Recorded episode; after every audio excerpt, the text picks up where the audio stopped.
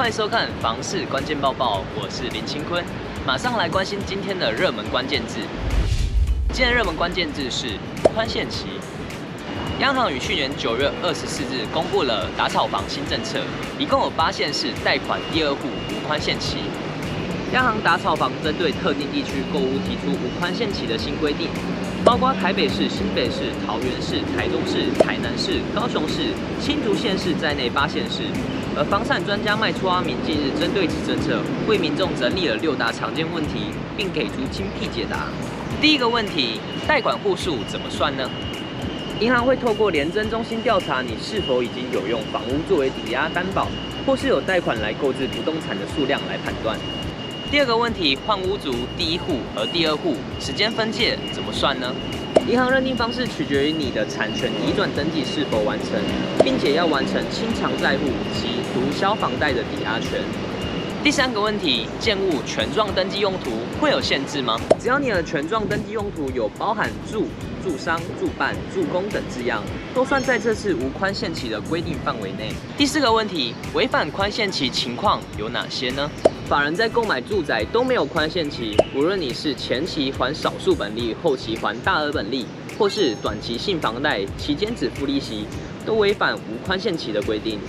第一个问题，如果你需要增加贷款金额，可以透过何种方式进行申请呢？可向原生贷银行提出增贷需求，同时要签一份切结书，确认生贷资金不会当作购买不动产。最后一个问题，如果一次想买两户并打通，贷款也会受到限制吗？答案是会的，银行都会是依照户数来计算，无论是连户透天厝或是两户打通，只要是在特定地区买超过两户，皆会受到无宽限期规定影响。接着我们来看到今天的精选新闻，知名品牌唐吉诃德近日公布要南下高雄，打造全台最大旗舰店面的消息。唐吉诃德目前台湾除了有首家西门店及二号店忠孝新生店外，这回品牌首度公布确定进驻高雄，预计在明年第四季在大理百货 A、B 两馆 B one 楼开设规模约千平的指标型店铺。除了既有的商品外，还会设置寿司专卖店，让消费者品尝最新鲜、最道地的日本美味。再看到现今人手一支手机。市话还有其存在的必要性吗？今日就有网友指出，家电现在使用率已经极低，就算真的来电，多数也是选举时来的录音拜票，令他不禁好奇，市话是不是已经失去必要性呢？根据中华电信官网指出，市话有三大功能，有着不可或缺的功用，分别是急，紧急时拨一一零一一九，可显示报案地址；省，通话费较省，打客服定位时省很大；安。停电时人可通报平安最可靠。最后，我们来关注到无薪转劳保的民众该如何贷款买房呢？买房在向银行申请贷款时，时常会被要求提供薪资转账证明，来证明自己有还款能力。那么，若从事工作为没有固定收入的老板们，